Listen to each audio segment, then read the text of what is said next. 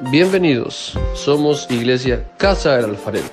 Recuerda que también puedes seguirnos por Instagram, Facebook y YouTube. Hoy tenemos un nuevo consejo de la palabra de Dios. Te invitamos a escucharla. Teníamos que recoger todo y pasarlo a la bodega. Iniciaba culto y sacarlo todo y acomodándolo antes. Entonces teníamos que estar antes y después. Entonces recuerdo una vez, recuerdo un día muy bonito que, que yo estaba en mis inicios y todo lo demás y, y comencé a recoger las sillas que ya, porque ya había terminado el culto para llevarlas y cuando me percaté, volví a ver y solamente yo estaba recogiendo sillas. Todo el mundo estaba con otras cosas, hablando, saludando. Y me sentí muy feliz, me sentí muy feliz porque yo dije, bueno, Dios, lo hago para usted. Yo recojo las sillitas mientras todos hablan, no me importa, no me pasa nada, Señor, ese es un servicio que yo estoy haciendo, haciendo para ti. Y entonces recogí las sillas con gozo, con alegría, con felicidad, todas las sillitas las agrupaba y me las y las llevaba allá y eso es servir a Dios. Desde ahí uno estaba uno estaba sirviendo a Dios. Y ahora, gracias a Dios, nos da esta oportunidad, este privilegio de estar acá este, este mes y una semana. Y, y la intención es venir a servir, la intención es venir y estar para servirles a ustedes, para, para estar donde podamos estar, hasta donde Dios nos lo permita. Es venir acá y, ser servidores, servidores de esta iglesia, servidores del pueblo de Dios.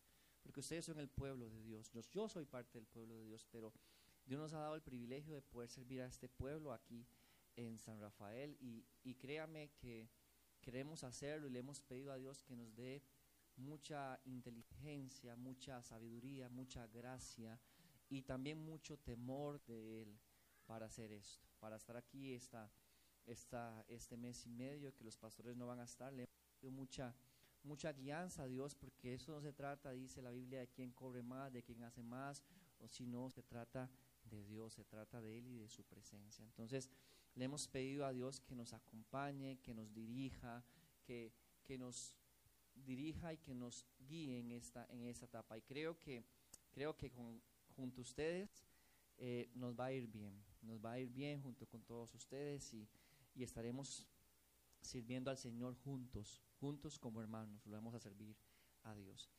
Y bueno, pues este mes que vamos a estar por acá, eh, vamos a, a, tomar un inicio de una, de una nueva serie, de una predicación que, que Dios ha puesto en mi corazón y que, voy a estar compartiendo con ustedes eh, en este, no sé cuántos domingos, pero ojalá, yo creo que todos estos domingos.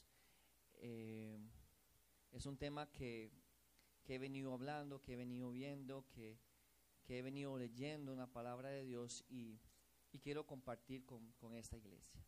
Entonces, la serie se va a llamar así, se va a llamar Dios en mi angustia y aflicción.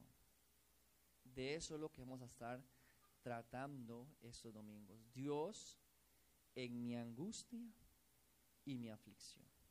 Entonces, ahí es donde vamos a, a estar iniciando y vamos a pedir al Señor que tome, tome control de todo esto. Vamos a orar. Señor y Padre Celestial, en esta linda mañana, en esta hermosa mañana, Señor, venimos delante de ti, delante de tu presencia, porque tú eres lindo, Dios, porque eres hermoso, porque eres, Señor, un Dios, Señor, un Padre para nosotros, eres un Padre, Dios, que, que cuida a sus hijos, que, que quiere que nos vaya bien, Señor. Eres un Dios, Señor, amoroso, Padre, que amas a este mundo a través de tu Hijo Jesús, Señor, y que nos das una puerta, nos das una salida, Señor, siempre, siempre, Señor. Entonces, te agradecemos por eso en esta mañana, Espíritu Santo, y te pido, Dios, que, que tomes control de lo que vayamos a hablar, de lo que vaya a hablar, de lo que vaya a decir, que hables a mi vida y que hables a tu pueblo, Señor. Padre, en el nombre de Jesús te doy muchas gracias por este honor, Dios, que es servirte, Padre, en el nombre de Jesús. Amén y amén. Entonces, bueno, vamos a, a iniciar. Este, Dios en mi angustia y en mi aflicción, Dios siempre se ha interesado en, a través del tiempo y a través de todas los, las personas que han vivido y, todas las, y su Biblia y toda la trayectoria, en mostrarse a su iglesia. Dios no quiere ser un Dios desconocido. Dios quiere ser un Dios que, que lo conozcan. Dios quiere darse a conocer a su iglesia. Dios siempre ha querido mostrarse a sus hijos. Verá que, que nosotros sepamos cómo es Él, qué le gusta a Él, eh, qué siente Él, que nosotros podamos tener una conexión con Él. Dios no es un Dios que quiere estar lejos ni ajeno a sus hijos, al contrario, Dios siempre ha mostrado que Él quiere mostrarse a cada uno de nosotros y que tengamos una comunión con Él, que, que aprendamos a conocerle día a día, que aprendamos a relacionarnos con Él. Y eso nos ayudaría muchísimo si usted y yo nos dedicaríamos a conocerlo y a, y a saber cómo es Él, nos ayudaría muchísimo en, en estos tiempos y en todo de nuestra vida.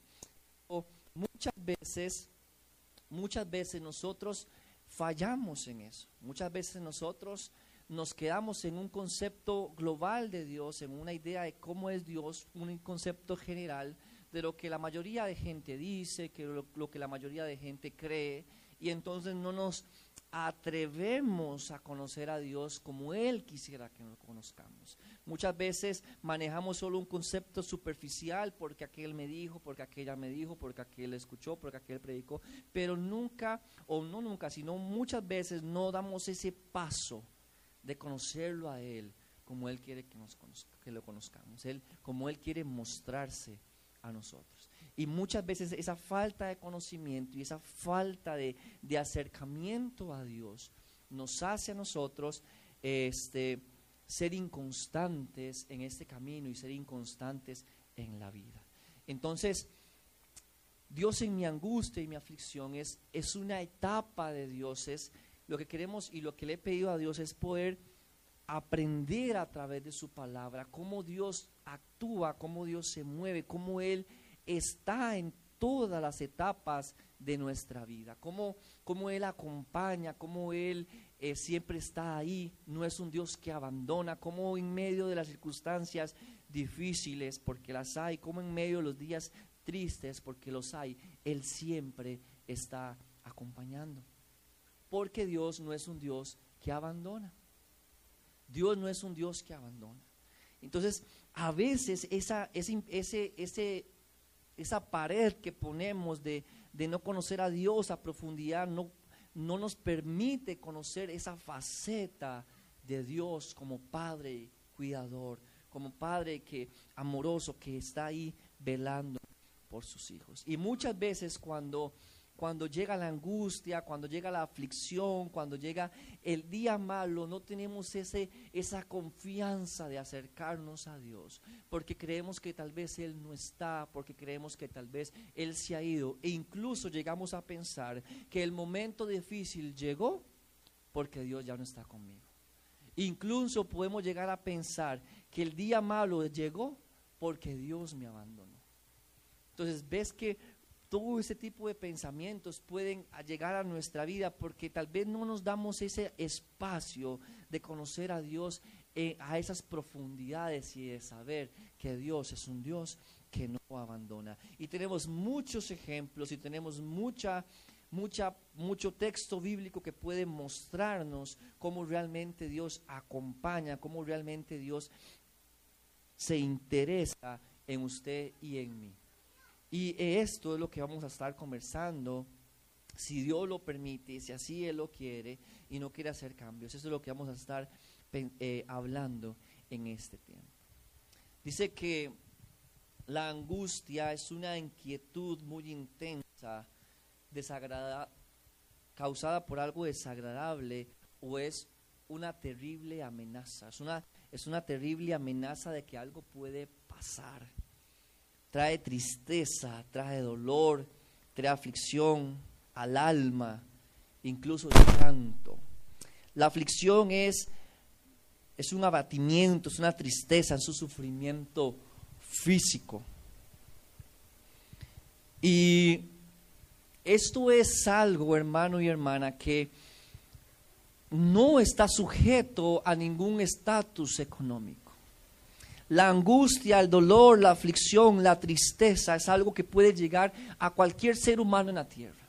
No hay nadie, hermano y hermana, que esté expuesto en la vida. No hay dinero que uno pueda pagar para decir, yo pago esto y nunca voy a sentirme afligido y nunca voy a estar angustiado. Eso es algo que no existe en este mundo. Eso no existe. La angustia y el dolor, el sufrimiento, la tristeza puede llegar a nuestra vida en cualquier momento, en cualquier instante. Es parte del mundo en el que vivimos. Es parte de dónde estamos hoy aquí parados.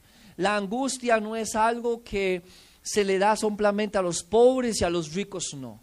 O la angustia solamente está en un país y en otro país, no. Eso es algo general, universal que no hay nadie que pueda decir en el mundo estoy pagando o estoy haciendo esto para nunca verme en una situación difícil o para nunca verme en una situación triste. Llega, pasa, pasa hermano y hermano. Y no vamos a encontrar, no vamos a encontrar un versículo bíblico donde Jesús diga o donde Dios diga, les voy a quitar toda la aflicción, les voy a quitar toda la angustia. Eso está en el mundo, es parte del mundo. Y Dios nunca ha dado una promesa de decir, mis hijos no van a pasar por ahí. O a mis hijos no le va a pasar nada, o los voy a meter en una burbuja para que se sientan intocables y entonces ningún mal les va a llegar. Y mis hijos nunca van a sentir tristeza. Eso no dice la palabra de Dios. La angustia está para los hijos de Dios y aún para aquellos que no son hijos de Dios. El Hijo de Dios, hermano y hermana, tiene días difíciles. ¿Cuántos dicen amén? Amén. El Hijo de Dios, la hija de Dios, tiene situaciones duras. Tenemos días malos, tenemos días difíciles. Hay momentos, circunstancias donde tal vez nos hemos dejado llevar por un sentimiento que tal vez ha provocado tristeza y dolor, angustia por varios días. Y eso no quiere decir que no seamos hijos de Dios. Llegan, aunque no los llamemos. Llegan, aunque no los esperemos incluso. Pero llegan. Y eso no invalida, hermano y hermana, no va a invalidar la protección ni el cuidado de Dios. Llegan. Y normalmente cuando cuando no damos ese paso de conocer a Dios, una situación difícil puede llegar a convertirse en una excusa, hermano y hermana, para alejarnos de Dios. Porque pensamos que esa situación mala llegó por un abandono de Dios. Pensamos que esa situación crítica o triste en nuestra vida llegó porque Dios se descuidó de mí. Y entonces llegamos a agarrar esta aflicción, esta angustia, para simplemente decir, Dios no me quiso, Dios no me quiere, si Dios existiera, pudiera yo, eso no me hubiese pasado. Y entonces agarramos esa angustia, agarramos ese dolor, agarramos ese tiempo de mal y lo agarramos como una excusa para responsabilizar a Dios de eso que pasó. Entonces me enojo con Él entonces me peleo con Dios. Porque nos ha faltado el conocimiento de saber que Dios no es que me va a proteger de una en una burbuja y entonces nada me va a pasar y si algo me pasa Dios fracasó. Mentira, hermano y hermana. Las angustias y el dolor, la aflicción, como decía al principio, no estamos ajenos de eso, de ninguna forma y de ninguna manera. No siempre una angustia, hermano y hermana. No siempre un dolor. No siempre un momento difícil. va a ser un castigo de Dios, va a ser una retribución de Dios. Yo no puedo pensar, andar en la vida pensando que esto me aconteció porque Dios se enojó conmigo. No podemos andar pensando en eso, hermano y hermana. No podemos andar pensando que que entonces como yo le fallé al Señor, entonces Dios se enojó conmigo y me mandó este mal. Así no funcionan las cosas. Así no funcionan las cosas. El pueblo de Israel cuando, cuando buscaba a Dios, bueno, el pueblo de Israel cuando ya estaba sentado en la tierra prometida, cuando, cuando Dios los había llevado donde ellos, eh, donde les había prometido, Dios lo había firmado, dice la Biblia que en, una, en un lugar donde fluía, en una tierra donde fluía leche y miel, y ellos estaban ahí trabajando sus tierras, trabajando su ganado, trabajando, estaban estableciéndose. Y de vez en cuando algún reino, por el tiempo, por el contexto en el que vivían ahí, este, algún reino lejano, cercano decía, mira esta tierra donde está Israel, mira esta tierra donde está este pueblo nuevo, vamos, levantémonos, tomemos a este pueblo. Y entonces venían aquellos ejércitos delante y, se, y sitiaban a Israel queriéndola conquistar, queriéndola dominar, queriendo tomar posesión de lo que ellos tenían. No necesariamente podemos decir que cada vez que Israel se enfrentaba a un ejército era porque Dios le decía, vayan, ataquen el pueblo. No, era parte del entorno en el que se vivían. Si ustedes leen la palabra de Dios y leemos el Antiguo Testamento, nos damos cuenta cómo era algo casi normal, que un otro imperio quería venir a este otro imperio, que un reino quería venir a derrocar a este otro reino para tomar posesión de su tierra, para hacerlos esclavos, para extender su imperio y todo lo demás. A veces llegaban enemigos, situaciones difíciles a Israel. Y cuando se daban cuenta tenían un ejército que los estaba rodeando. No podemos achacar que cada vez que un ejército venía a querer conquistar a Israel era porque Dios lo estaba mandando. Era parte del entorno, era parte del contexto que se vivía ahí. Pero cuando el pueblo de Israel se mantuvo firme y se mantuvo fiel, ¿sabe qué hacía Dios? Los libraba. ¿Cuántos dicen amén? ¿Sabe que si a Dios les daba la victoria? Pero cuando en medio de esa situación difícil ellos clamaban a Dios porque tal vez el ejército era más numeroso que ellos y tal vez tenían miedo y temor. Y dice la Biblia que ellos, ellos le buscaban y Dios les hablaba y les daba respuesta. Y aunque el ejército parecía más grande, terminaban venciendo. Terminaban venciendo. Y entonces, como como Dios no impedía que llegara aquel ejército a sitiarlo. No lo impedía, pero como Dios sí les daba la victoria. Como Dios sí los protegía. Imagínense usted en ese tiempo viviendo ahí, sabiendo que atrás de sus muros de su casa hay, un, hay todo un ejército, hay un montón de gente dispuesto a entrar, dispuesto a, meterse a su casa, a su hogar, matar al que tenga que matar, asesinar y un montón de cosas para llevarlo. Eso es crítico. Eso era, se lee fácil en la Biblia cuando, cuando dice que un ejército sitiaba al pueblo de Israel. Pero imagínense en los días cómo pudieron estar ellos ahí en sus casas contentos, felices. No, preocupados, con angustia, incluso hasta llorando pudieron estar. Pero muchas veces cuando en esas, se vieron en esas situaciones, acudieron a Dios, le buscaron a Dios y Dios les libró. ¿Cuántos dicen amén?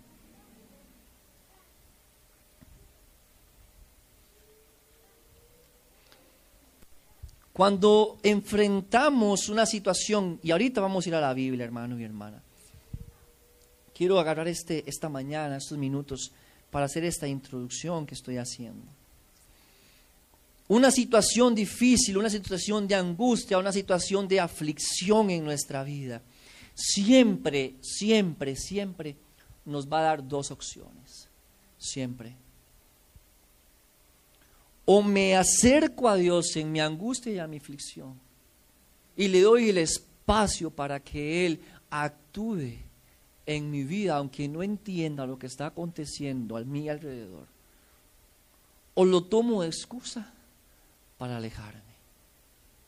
Una situación difícil, una situación de angustia, imagínese cualquiera, siempre te va a exponer, siempre te va a llevar a un punto decisivo donde me entrego a Dios en este tiempo, en este momento, confío en Él, me aferro a la fe que he venido profesando. O más bien, me alejo de Él, me enojo de Él y tomo como excusa esta situación para alejarme de su presencia. Y para después más adelante poder venir y decir, es que yo estuve en los caminos de Dios, pero no, hombre, me pasó aquello y todo, no, yo, yo me alejé del Señor. ¿Cuántas veces hemos escuchado personas que hablan de eso? ¿Cuántas veces hemos, cuántos hermanos han visto y se escudan de que ellos intentaron, que ellos quisieron, que ellos intentaron, pero que les vino algo feo, algo difícil y cuando se dieron cuenta, dicen, no, yo me terminé yendo y, y me volví a los vicios y volví a las cantinas y volví a mi antiguo comportamiento y volví a mi, a mi maldad y cuando me di cuenta ya estaba lejos de Dios. Una angustia, hermano y hermana, una aflicción te va siempre a poner en esa decisión te metes, le crees a Dios. Hoy cantábamos Dios de lo imposible. Hoy cantábamos Dios de lo imposible, te adoramos. Eres invencible. En medio de la situación puedes hacer brotar tu fe. En medio de una situación de, tristeza puedes hacer brotar tu, oración, tu adoración. Puedes meterte con Dios y entregarte a Él. Porque la Biblia dice que Él tiene cuidado de nosotros. O puedes también, hermano y hermana, agarrarlo para alejarte de Él y para desviarte.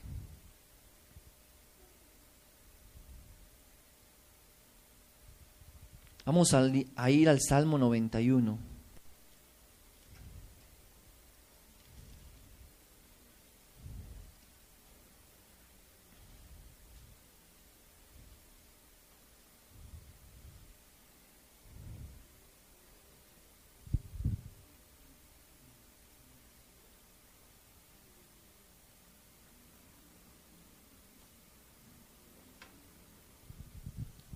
Un amén cuando lo tengan. Salmo 91, versículo 14.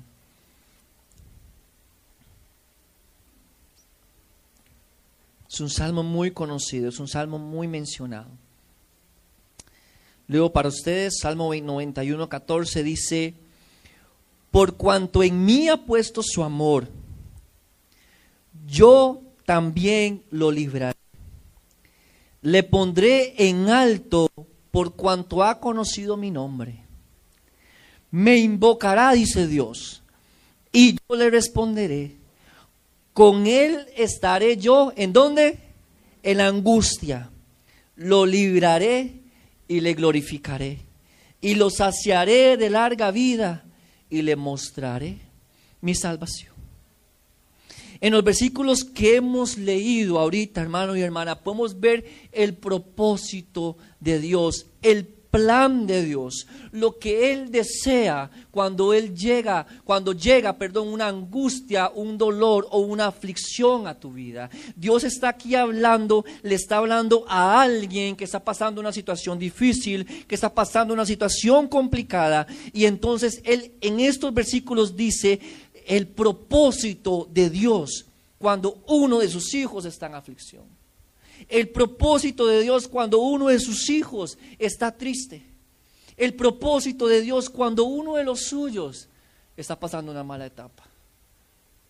Él en ningún momento dice, lo dejaré ahí tirado y después cuando salga de la situación que me busque la intención de Dios en medio de nuestra situación difícil, en medio de nuestro dolor y de nuestro quebranto, es sacarte adelante, es glorificarte, es ponerte en alto.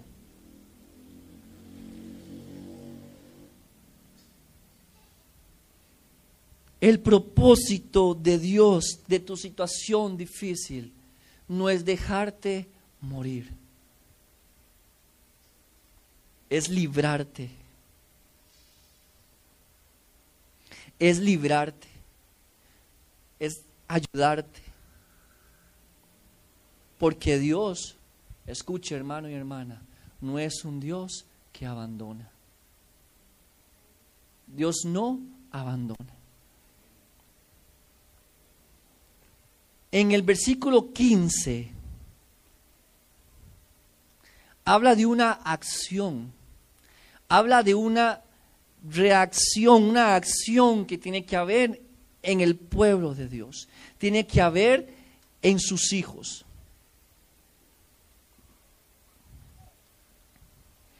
Dice el versículo 15, me invocará, dice Dios, me invocará y yo le voy a responder.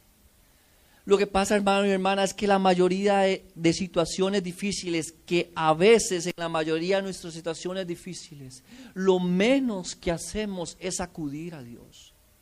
Muchas veces en la situación difícil lo que hacemos es que nos callamos. Muchas veces que en la situación difícil lo que hacemos es silenciarnos. Incluso, como decía al principio, nos enojamos incluso a veces con el Señor porque creemos que aquello que nos está aconteciendo es algo que es culpa de Dios, es responsabilidad de Él. Pero Dios dice, Él me va a invocar, aquella me va a llamar este me va a responder, el que me busca, el que en medio de la situación difícil me llama, el que en medio de la situación difícil cree en mí, el que en medio de la aflicción me invoca, no que en medio de la inflexión la agarre para, para reclamarme o para irse o que lo agarre como excusa para alejarse de mí. Él dice, el que en medio de la situación difícil me llame, el que en medio de la situación difícil me invoque. ¿Sabe qué significa invocar? Invocarse es un llamado pidiendo ayuda. Invocar es un llamado pidiendo ayuda y normalmente es a un poder sobrenatural, a un poder superior a usted. Pero muchas veces, hermano y hermana, cuando estamos en un momento difícil o crítico o en una angustia, una, una aflicción, lo menos que hacemos es invocar a Dios. Lo menos que hacemos es orar. Lo menos que hacemos es involucrarlo a Él en nuestra situación. ¿Cuántas veces ha escuchado usted a una persona que dice, no, hombre, es que estoy en una situación, vaya a la iglesia, no? va a ir a la, célula, no. Es que tengo un problema en mi casa. Es que tengo un problema con mi esposo. Es que tengo un problema con mi esposa. Es que estoy sufriendo, estoy haciendo eso.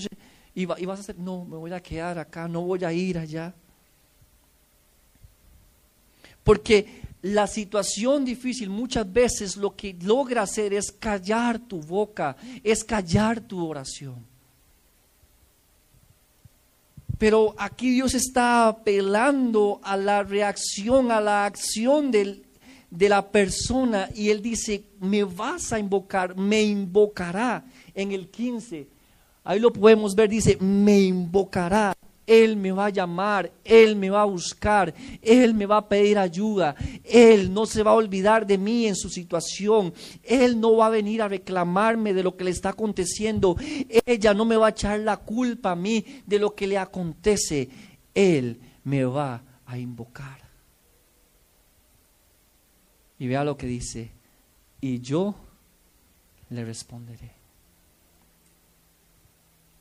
Dice, con Él con ella estaré. ¿En dónde? En la angustia.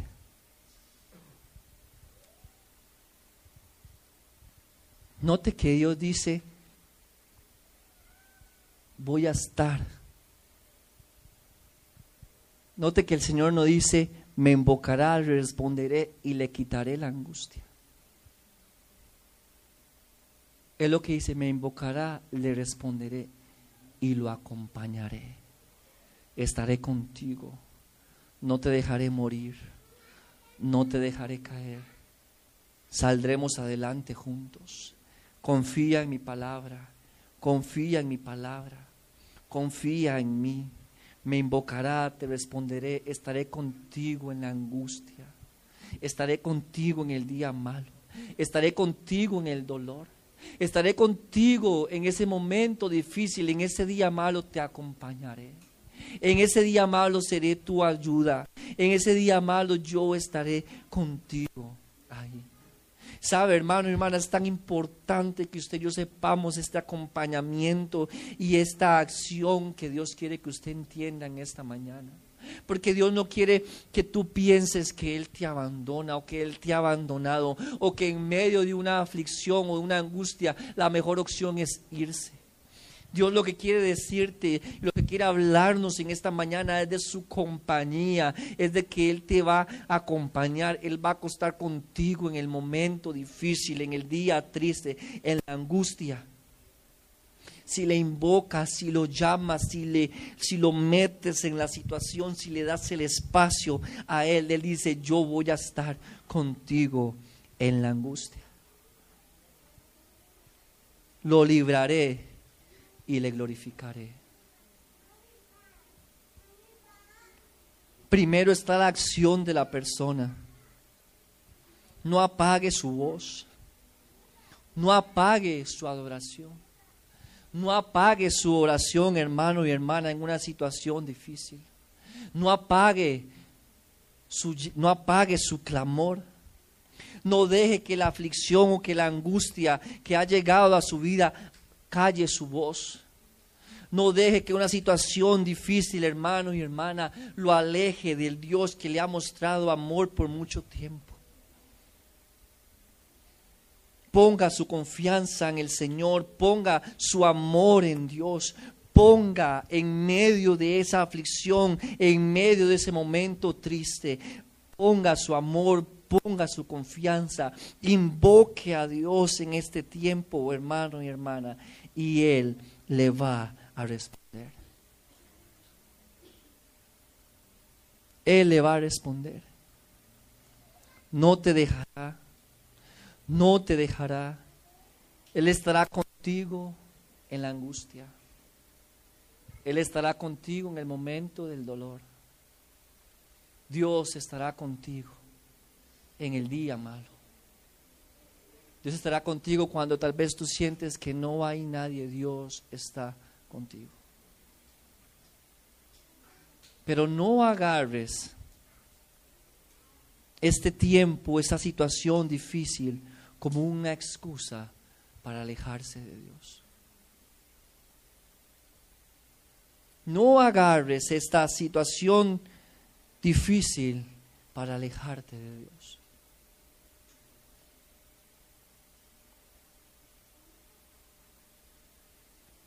Búscalo, busquémoslo. Dios tiene ese poder superior para ayudarnos. Y la intención de Él es que en medio de la aflicción y en medio de la tristeza, usted y yo podamos, podamos, hermano y hermana, salir victoriosos. Podamos, hermano y hermana, salir diferentes. Dios no te va a dejar morir. Dios no te va a dejar en la angustia. La Biblia dice, no he visto justo desamparado ni a su, ni a su descendencia mendigar par. Dios ha prometido la compañía que usted necesita para su situación. Dios ha prometido la compañía que usted necesita en su situación. Dios no abandona, hermano y hermana. Dios está ahí cuidándote, Dios está ahí ayudándote. Y ha prometido estar contigo en el día malo. Sabe, hermano, que uno de los sentimientos más fuertes que genera un momento de angustia o de aflicción es el sentimiento de estar solo. ¿Sabe usted eso? Normalmente los humanos y las personas cuando están en un momento triste o de aflicción, uno de los primeros sentimientos que aflota es la soledad. Es el sentirse solo, es el sentirse nadie está conmigo, estoy solo en esta situación. Es uno, de los, es uno de los primeros sentimientos que aflota en medio de una aflicción y en medio de una angustia. Estoy solo. Nadie me quiere ayudar.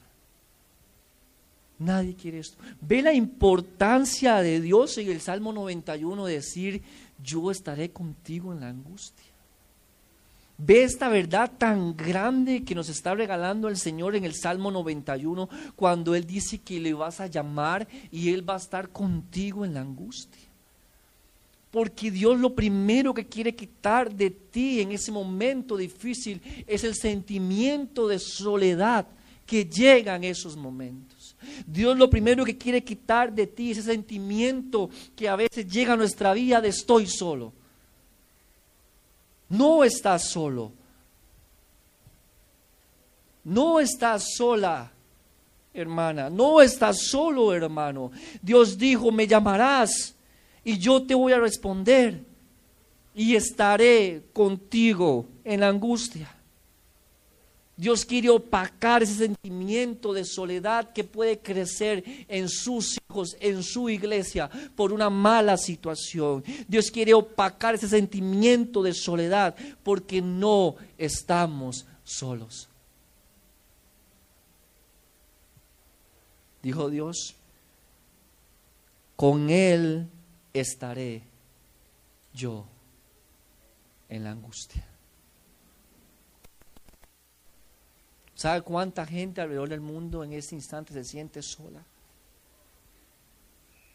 ¿Sabe cuánta gente, hermano y hermana, alrededor del mundo está triste hoy?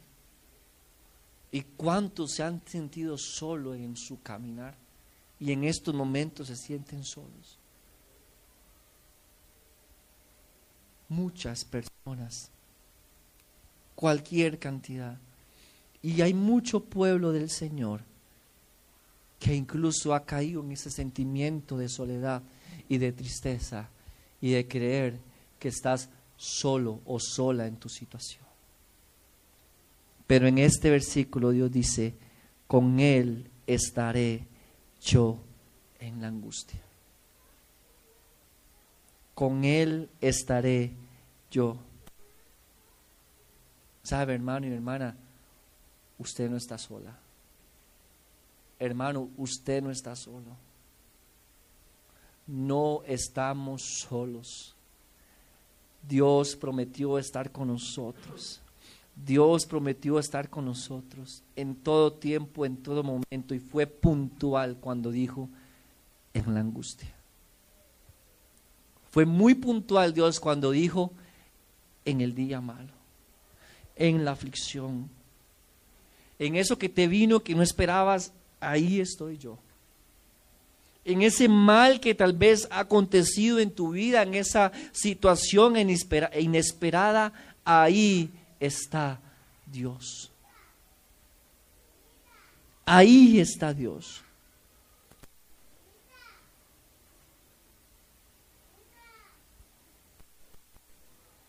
Vamos a ir terminando, hermano y hermana.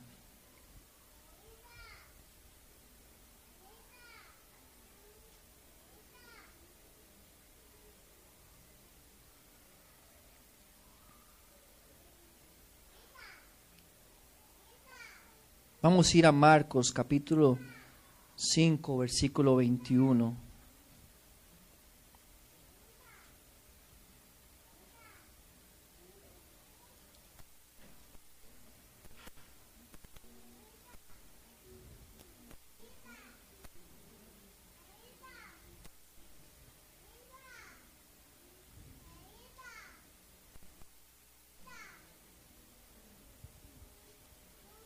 ¿Lo tienen?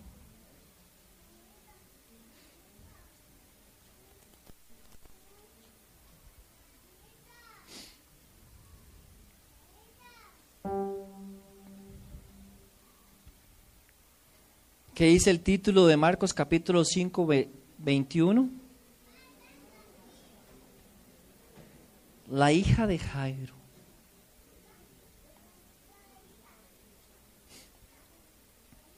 Dice, dice la Biblia, quería tomarles este ejemplo. Dice, pasando otra vez Jesús en una barca a la orilla, se reunió alrededor de él una gran multitud. Y él estaba junto al mar.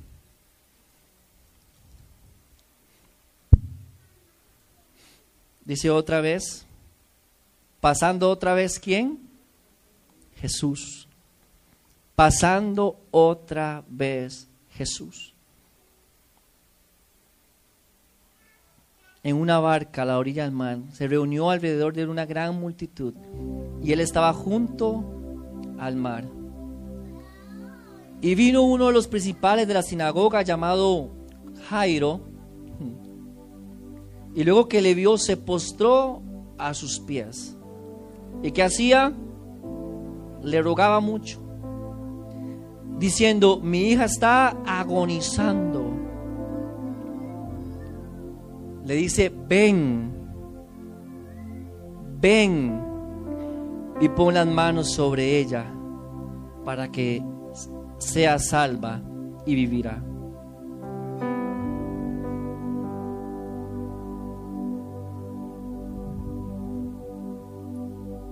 La Biblia que Jesús caminaba, Jesús andaba de un lugar para otro.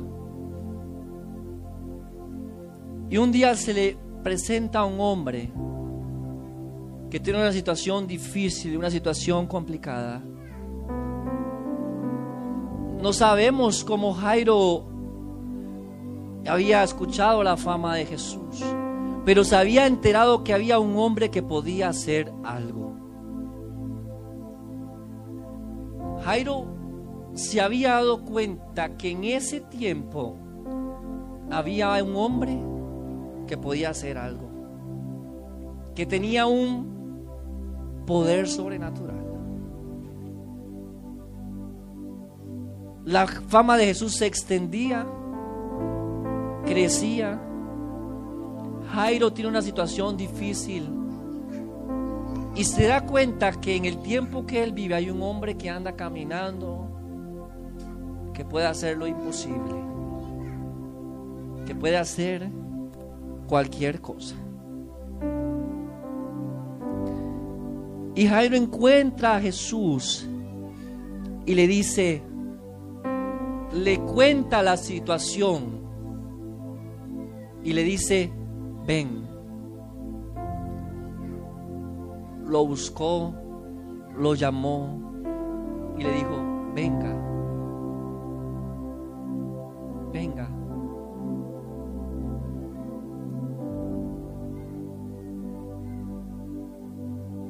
Dice el versículo 24, fue pues con él. Jesús que le dijo, le dijo que no, Jesús.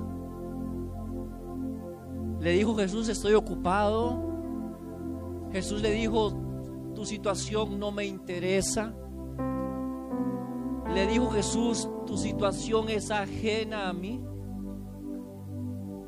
No, dice la Biblia, fue pues y tal vez usted ahorita venga y diga, bueno, sí, pero es que era el hijo, una situación difícil, complicada, no se compara a mi situación. Déjeme decirle, hermano y hermana, que Dios está pendiente de cada sentimiento y cada emoción que pueda haber en su hijo y en su hija. A Dios le interesa el mínimo sentimiento y emoción que usted tenga en su vida. Porque Él es su papá. Porque Él es un Dios, pero Él es tu papá. Y cuando Jesús recibe a Jairo, dice la Biblia que Él fue con Él a atender la solicitud y el llamado que este hombre le hacía.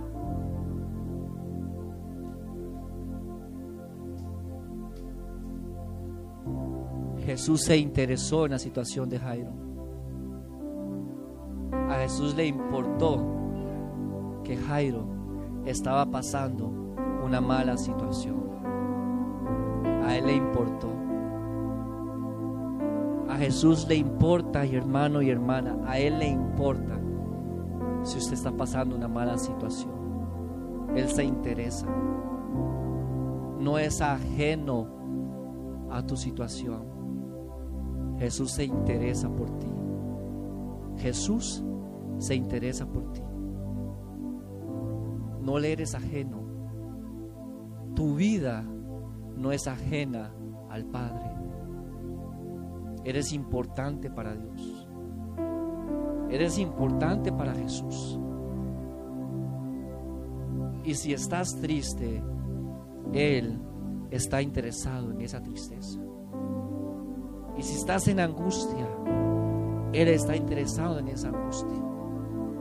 Y si estás en aflicción, Él está interesado en esa aflicción. Dice el versículo 24, fue pues con Él. Fue pues con Él. ¿Sabe, hermano y hermana?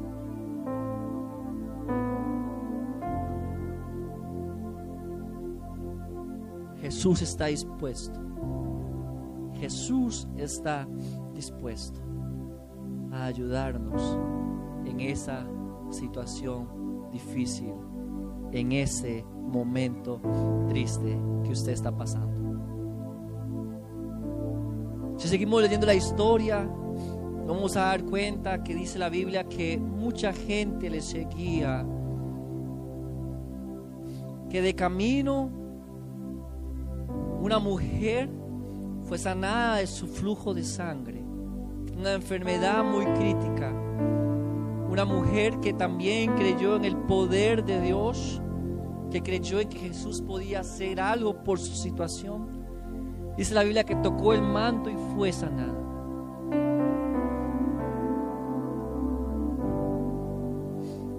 Vamos a ir al versículo 35.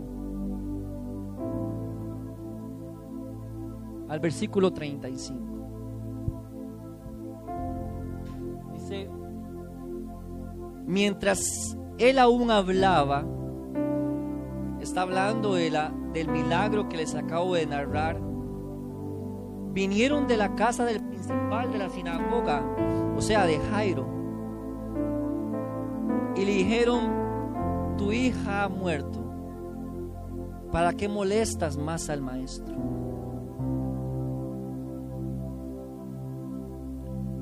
Pero Jesús luego que oyó lo que decía, lo que le decían, dijo al principal de la sinagoga, no temas,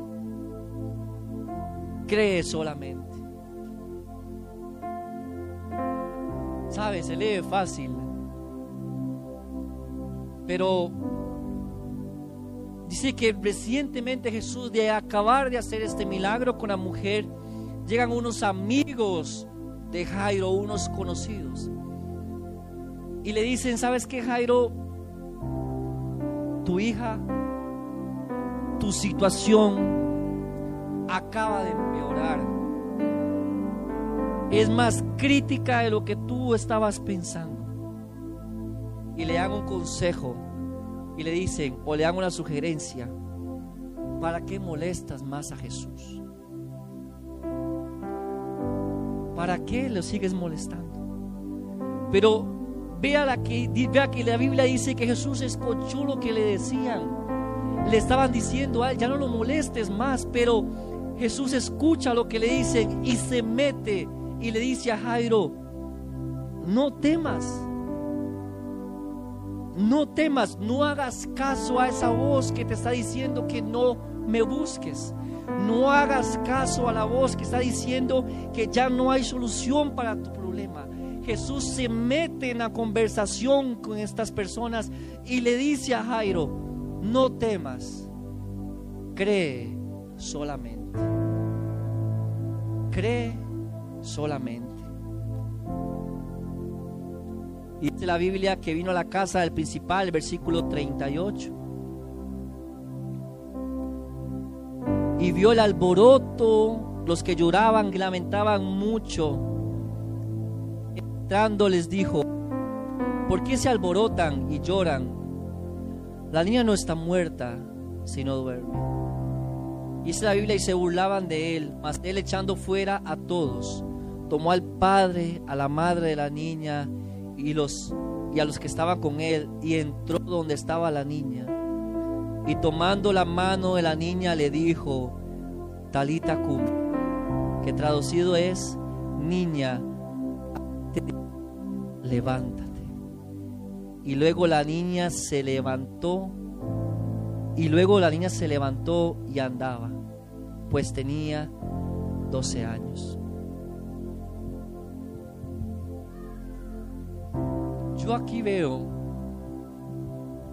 yo aquí veo, hermano, hermana, a un Jesús que le interesa a la gente.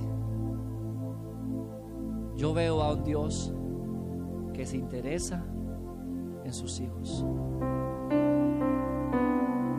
Y a pesar de que le dijeron a Jairo, ya no molestes más a Jesús, ya no molestes más al maestro.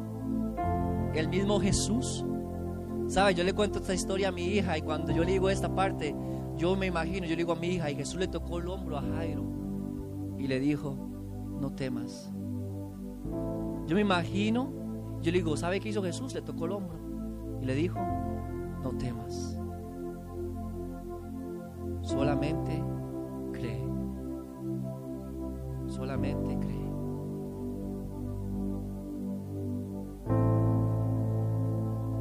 sobre sus pies, hermano y hermana.